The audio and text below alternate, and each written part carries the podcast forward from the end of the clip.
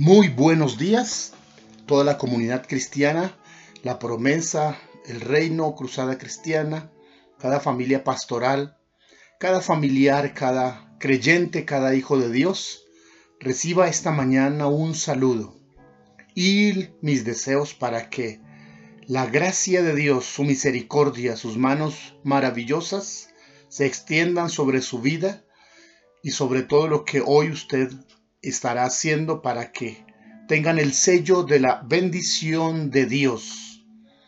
Estamos hoy en el Salmo 85. Los últimos versos del 8 en adelante dice así, escucharé lo que hablará Jehová Dios, porque hablará paz a su pueblo y a sus santos, para que no se vuelvan a la locura Ciertamente cercana está su salvación a los que le temen, para que habite la gloria en nuestra tierra. La misericordia y la verdad se encontraron. La justicia y la paz se besaron. La verdad brotará de la tierra y la justicia mirará desde los cielos. Jehová dará también el bien, y nuestra tierra dará su fruto la justicia irá delante de él, y sus pasos nos pondrá por camino. Estos versos del Salmo 85, en esta hermosa canción, se resaltan tres importantes verdades. La primera es la importancia de oír la voz de Dios.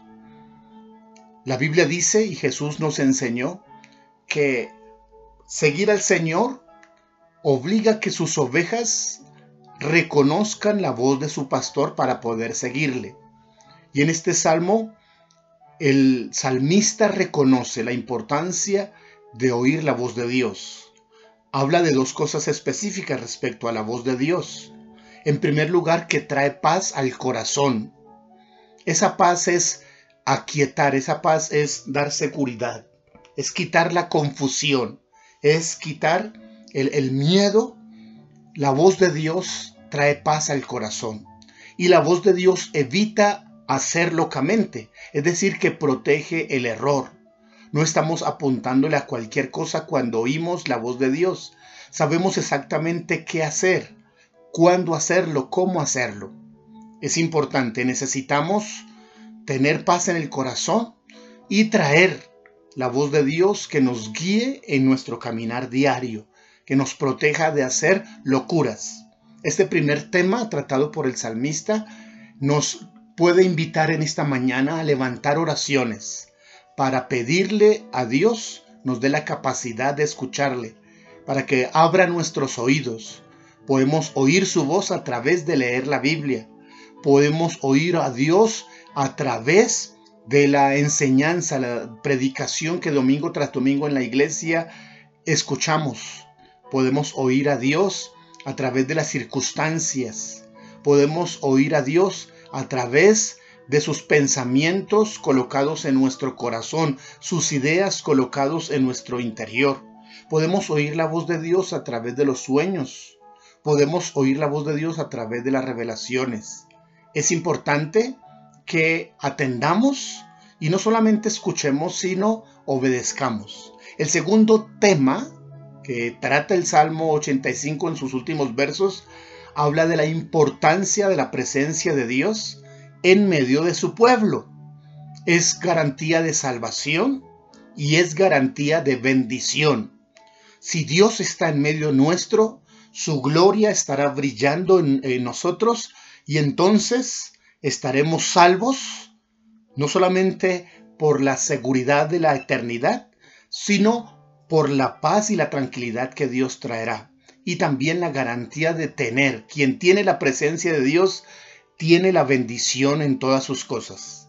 Y en tercer lugar, el Salmo habla de los resultados de oír a Dios y de tener su presencia. Y los define en cuatro aspectos.